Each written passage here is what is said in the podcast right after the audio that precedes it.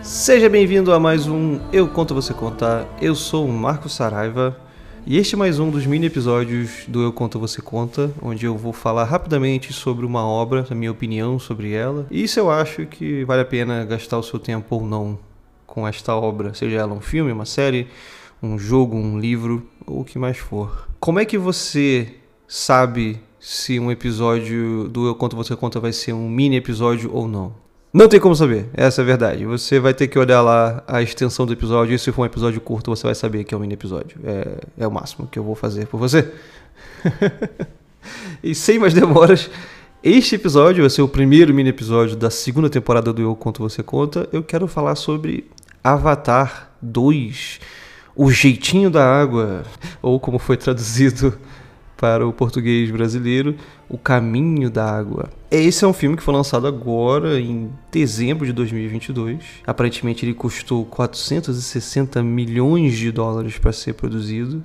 Ele tem aí 3 horas e 12 minutos de duração, então já é um primeiro uma primeira informação muito útil pra gente que tem muita gente que eu conheço que não suporta filmes com mais de duas horas. Bem, esse tem mais de três horas. Ele é uma continuação direta do Avatar, de 2009, feito pelo James Cameron, sim, o mesmo autor de Exterminador do Futuro e Titanic. Lembrando que o Avatar 1 de 2009 até hoje arrecadou quase 3 bilhões de dólares e está entre um dos filmes que mais gerou dinheiro na história do cinema. Então, existe essa expectativa que este filme, Avatar 2, mantenha esse nível de arrecadação. Mas não vá com essa expectativa para o cinema, porque apesar de eu achar que sim, ele vai arrecadar bastante dinheiro, porque é um excelente filme, eu odeio ir com expectativas altas para assistir qualquer filme. Eu acho que qualquer pessoa deveria fazer o mesmo.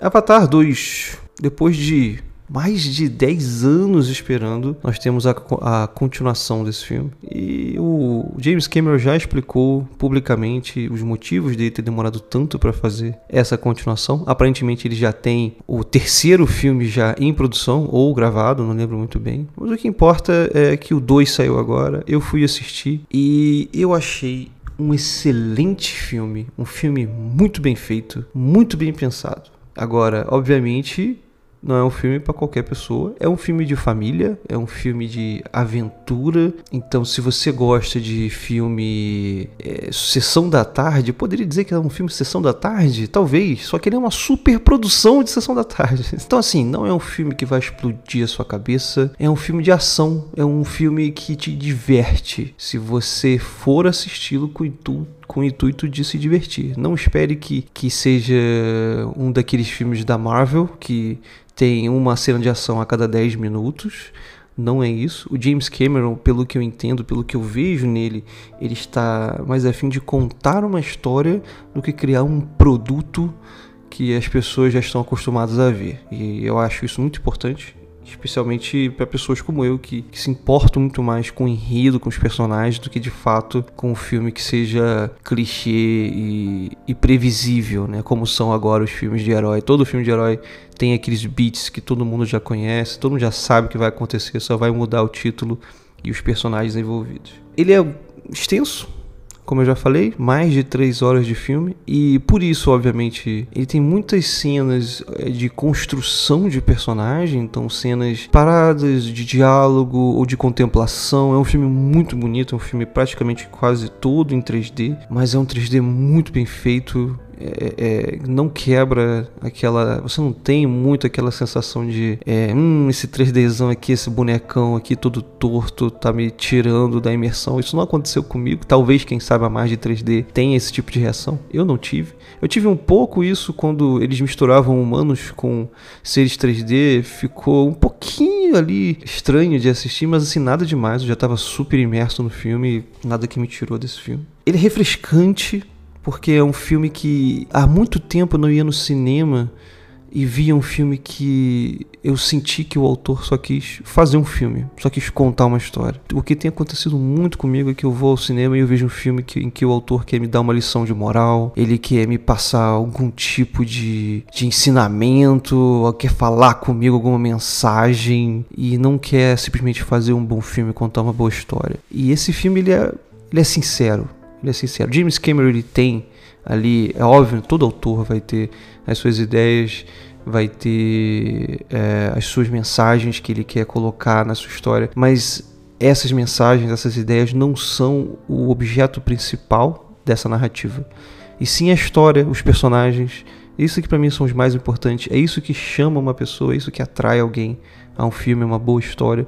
E ele faz isso muito bem faz isso tão bem, na verdade, que por isso eu acho que o filme ele é tão extenso, né? Ele tem mais de três horas, porque ele usa muito desse tempo para construir cada um dos personagens, para que você possa entender as motivações de cada um deles, entender o drama de cada um deles, e para que ele possa concluir a história de uma maneira que você saiba o que está em jogo, quais são as motivações de cada pessoa e o que elas têm a perder caso elas falhem. Então, sim, se você gosta desse tipo de filme, um filme divertido, de aventura, de drama, de ação, pouquinho mais extenso do que o normal, eu diria, mas assim, para mim pareceu que eu assisti um filme de duas horas, porque ele me pegou tanto que não pareceu que eu vi um filme de três horas. É, vá, é um filme que vale a pena, especialmente nessa época onde muitos dos filmes que têm saído têm sido menos arte e mais produto, ok?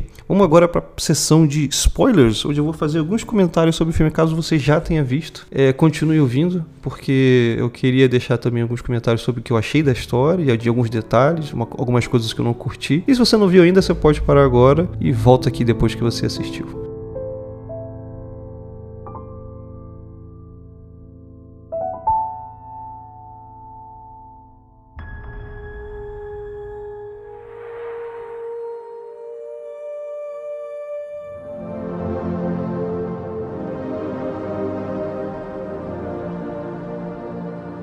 Avatar 2. Pois é, meus amigos.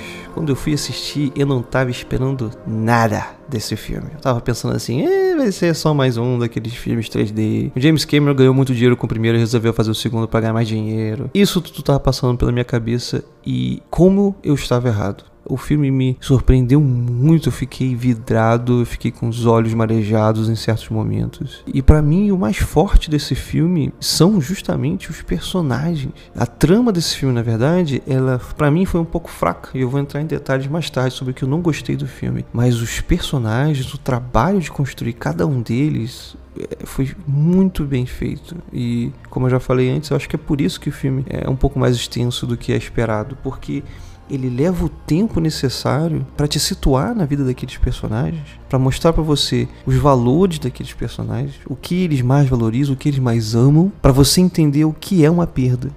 O final do filme, né, ele, ele trabalha muito a perda do, do filho mais velho. E é muito difícil você sentir esse tipo de perda se você não acompanha o filho dele durante toda a jornada até o final. Se você não acompanha o caráter dele, como ele desenvolveu o caráter, os, os dilemas daquele garoto. E ele nem aparece tanto no filme assim. O filme é muito mais focado no Loak, que é o filho mais novo, o filho, quer dizer, o filho homem, o filho masculino mais novo do Jake. Mas mesmo assim, o filho mais velho, que é o Neteyam, e eu não sei se eu tô falando certo, Ele tem um breve arco nesse filme, onde ele é aquele filho zeloso, ele é o filho por ser mais velho. O, o Jake espera muito dele, o Jake tem muito orgulho dele e passa a ele muita responsabilidade. E ele tenta exercer toda essa responsabilidade sendo o mais exemplar possível, mas ele tem que lidar com o irmão, o Loak, que é ele é mais rebelde, ele tem um, um pensamento muito mais solto e, e por isso ele, ele vai muito além do que ele pode, do que ele deve fazer e às vezes vezes isso é muito bom, às vezes isso é muito ruim. E o Neteyam, ele tem que, como filho mais velho, como irmão mais velho, ele fica numa situação difícil, porque ele ama o irmão, mas ele ama o pai, ele ama a família dele. Então, como prosseguir? E você vê uma evolução. No início ele não consegue resistir ao irmão mais novo, ele acaba seguindo o irmão mais novo numa forada, é a primeira cena do filme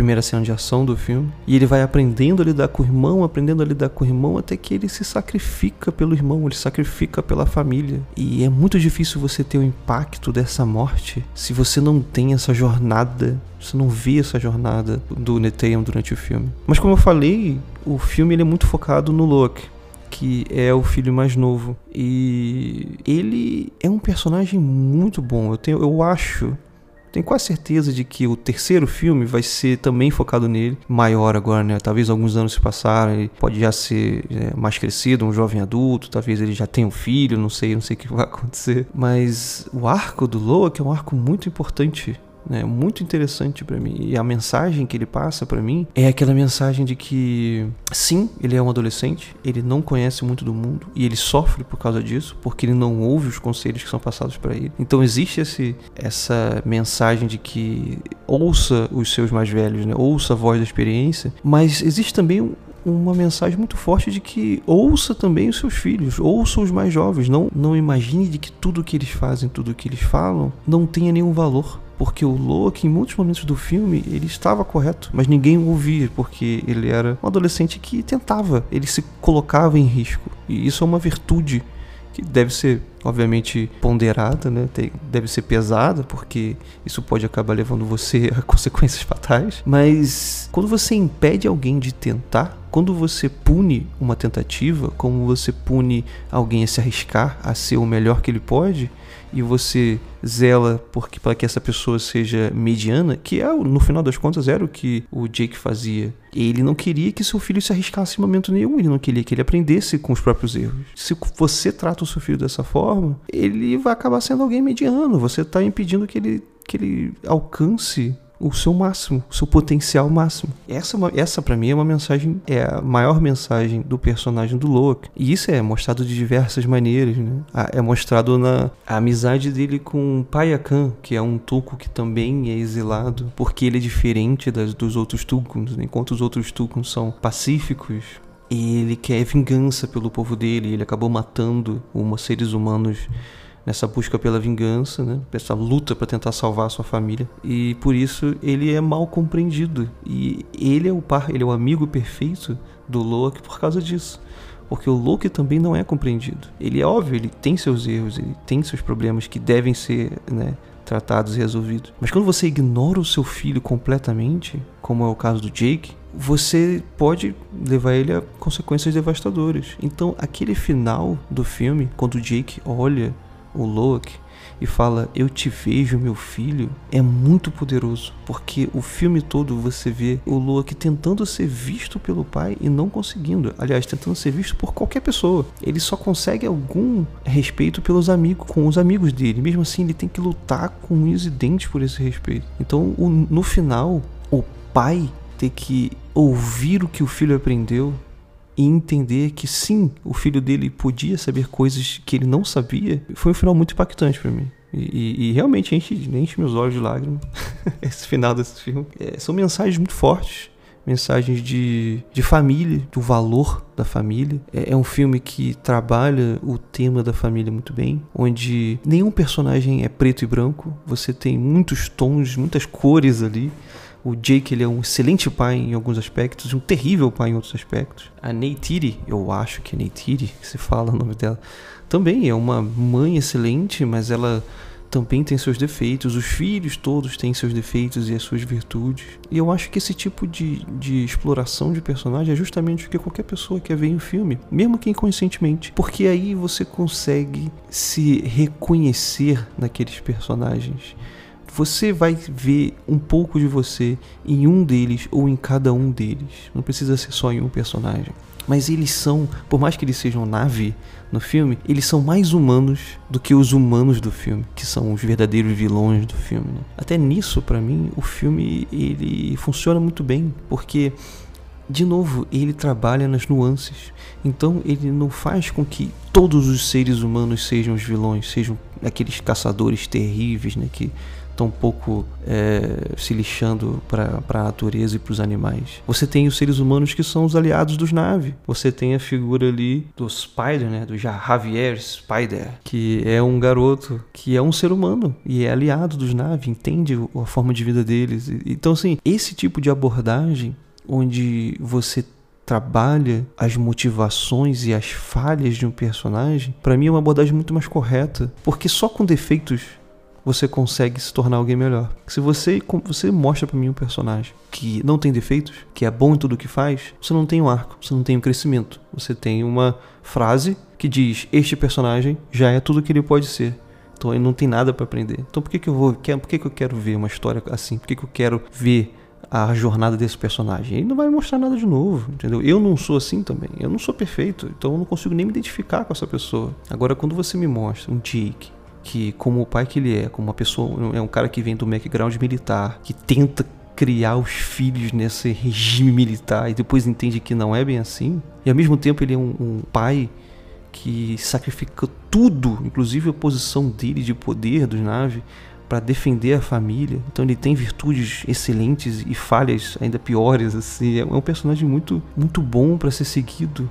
E o Loki também é um personagem que tem um arco muito poderoso nessa história. E tem a figura da Kiri, que é uma personagem que me faz pensar que vai ser também muito mais explorada no segundo filme. Ela brilhou mais no final desse primeiro filme, porque parece que no filme todo o arco dela foi tentar entender a identidade dela no meio daquele povo. Ela não se identifica nem com o povo da floresta, nem com o povo da água. Ela é alguém também especial da própria maneira dela. Ela tem uma conexão com, com, com o planeta que ninguém entende muito bem, então ninguém dá ouvidos a ela muito bem, né? É, acham que ela é meio maluquinha, né? O filme tem muito disso, de você é, ouvir, você dar ouvidos para as pessoas, mesmo que elas pareçam inicialmente pessoas que estejam falando besteira, porque elas podem não estar falando. Você tentar se colocar no lugar daquela pessoa é muito importante em, em qualquer diálogo.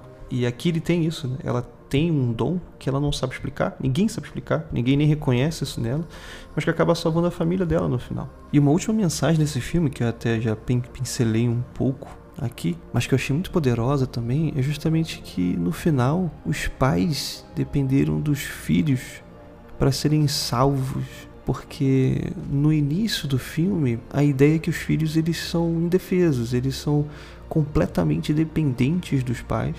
Sem eles, eles não são nada. Então, os pais sacrificam tudo pelos filhos. Porque. E, obviamente, isso é um instinto super comum né, nos pais, um instinto natural, de que eles sentem que eles são responsáveis e são realmente responsáveis pela vida de seus filhos. Mas o que isso, a consequência disso é que muitos pais não entendem de que eles podem aprender muito também com os próprios filhos, especialmente porque todo pai deseja o melhor para os seus filhos. Então eles desejam a melhor educação, às vezes até mesmo uma educação que ninguém nunca que eles mesmos não tiveram. E é o que acontece com o Jake Sully. O Jake Sully pede para os filhos dele aprenderem os meios né, da água, né, o caminho da água, como foi falado no início, e ele mesmo não aprende. Então no final, quando ele precisava respirar debaixo d'água, o filho dele que aprendeu teve que ensiná-lo. E ele teve que ouvi-lo pela primeira vez e vê-lo. Então, os filhos devem ouvir os pais, mas essa estrada tem duas mãos. Os pais também deveriam ouvir os filhos. Enfim, por essas e por esses outros motivos eu gostei muito do filme. É um filme excelente de final de ano. Veria de novo, por mais que seja três horas, mas tem muito filme aí para ver. E, e, falando das coisas que eu não gostei, foram duas coisas em especial. Como eu falei, eu gostei muito do trabalho dos personagens desse filme, mas a trama deixou um pouco a desejar. Na verdade, tem uma coisa muito boba que eu, eu quando analiso trama de filme, o que eu noto muito que acontece é que às vezes existe uma intenção que foi mal explorada. Então, eu, esse tipo de erro eu só acho, eu acho bobo, eu acho que não, não afeta muito o impacto que o filme tem em mim. Por exemplo, no final do filme, quando a família deles, quando tá tendo o grande embate final entre o Jake Sully e o general lá, que eu esqueci o nome, a família dele tá finalmente a salvo e tá voltando pra água. Só que a água tá com, misturada com óleo e pega fogo na superfície. E eles retornam pro barco com medo do fogo mas eles passam o filme todo debaixo d'água. Era só eles terem mergulhado por debaixo do fogo e nadado para segurança. Só que eles não fazem isso, eles retornam pro barco e isso causa uma série de problemas. Eles quase morrem por causa disso. Isso para mim é uma besteirinha, porque a intenção para mim do diretor ou de quem escreveu foi algo acontece que os impede de voltar para a água. Eles têm que ficar na nave, no, no, barco, e por isso eles quase morrem. O que eles escolheram para ser o motivo deles voltarem para o barco foi fogo na água. Para mim foi uma besteira, que é facilmente resolvível você mergulhando. Poderia ser qualquer outra coisa, poderia ser soldados na água ainda sobreviventes que estavam atirando neles, ou sei lá, alguma outra coisa. Mas essa solução que eles acharam foi fraca. Só que para mim Assim, é um problema, mas um probleminha menor. Um problema que eu acho maior, que ficou para mim um problema estrutural na história, foi que, pelo que eu entendi, o fato dos humanos enviarem aquele capitão, aquele general, de volta a Pandora, né? na verdade o capitão né, ele morreu né, guardou as memórias dele para que fossem usadas por esse avatar, para que ele continuasse servindo a, a, ao exército, né, aparentemente. E óbvio que ele tinha um sentimento de vingança contra o Jake Sully, obviamente, mas pelo que eu entendi pela história, ele foi enviado para Pandora para acabar com o movimento rebelde, porque os humanos estão tentando colonizar o planeta e os naves são muito poderosos, eles impedem que isso aconteça. Eles estão sendo liderados, pelo menos os naves da floresta, estão sendo liderados pelo Jake Sully. E eles, né, a forma de acabar com a rebeldia é eliminar o Jake Sully, que era o que eles tinham em mente. O Jake Sully entendendo isso e sabendo que esse general tem uma sede de vingança quanto a ele, ele foge com a família, mas eu não entendo como é que isso resolve alguma coisa, porque os seres humanos vão continuar tendo problemas com o povo da floresta, a não ser que o povo da floresta, quando o Jake Sully vai embora, eles parem de se rebelar. O que é estranho, ainda mais depois de terem perdido tantas vidas naquelas batalhas. Então, pelo que eu entendo, o novo líder ele continuaria com a rebelião e os militares teriam que lutar contra a rebelião. Se o Jake Sully for embora, o povo ia continuar em perigo. O povo não estava em perigo só por causa da presença do Jake Sully. O povo estava em perigo porque eles estavam se rebelando. Então, ele ir embora não, eu não vejo isso como ajudar em nada. E o pior é que ajudou porque aparentemente o general parou de atacar o povo da floresta e passou a correr atrás do Jake, o que me achou muito estranho, porque isso não, isso não traz nenhum benefício para a humanidade, porque o Jake não é mais um rebelde, não está mais matando nenhum humano, então por que ele gastaria todos os recursos militares para caçar uma pessoa e como é que todos os militares, eh, todo o governo tá dando tanto dinheiro para esse cara para ele caçar uma pessoa em busca de vingança, entendeu? Muito estranho, eu achei isso e é uma coisa estrutural, porque afeta tudo na história, né? Enfim, é uma história de vingança da parte desse general, mas que eu achei muito mal feita, porque a não sei que ele estivesse sozinho, convencido a equipe dele a segui-los fora do aparato militar, porque eles não podem eh, ter o, o apoio militar para caçar um cara por nada e acabar é, deixando outros povos irritados para se unirem à guerra contra os humanos. Ele só fez coisa ruim para a humanidade, esse cara. Ele acabou agora trazendo, unindo os povos contra os seres humanos, que é uma desgraça total para a humanidade estar tá tentando colonizar o, o, o mundo. Muito estranho essa decisão. Então, é, realmente isso é um ponto fraco na narrativa, mas para mim, o trabalho dos personagens eclipsou esse problema. Ele ainda existe ali, né? Tem esse problema, por isso que o filme não é uma nota 10. Mas, para mim, continua sendo um excelentíssimo filme. E um dos melhores que eu vi esse ano. Vai concorrer a Oscar. Tomara que faça mais de um bilhão, mais dois bilhões, porque eu quero que mais filmes como esse sejam feitos. E é isso. O que, que você achou da minha opinião? O que, que você achou do filme? Você pode mandar para mim em qualquer uma das nossas redes sociais. Você pode mandar também um e-mail para contato arroba eucontovocêconta.com.br. É, eu vou deixar tudo isso na, na descrição desse episódio. Um grande abraço e até a próxima.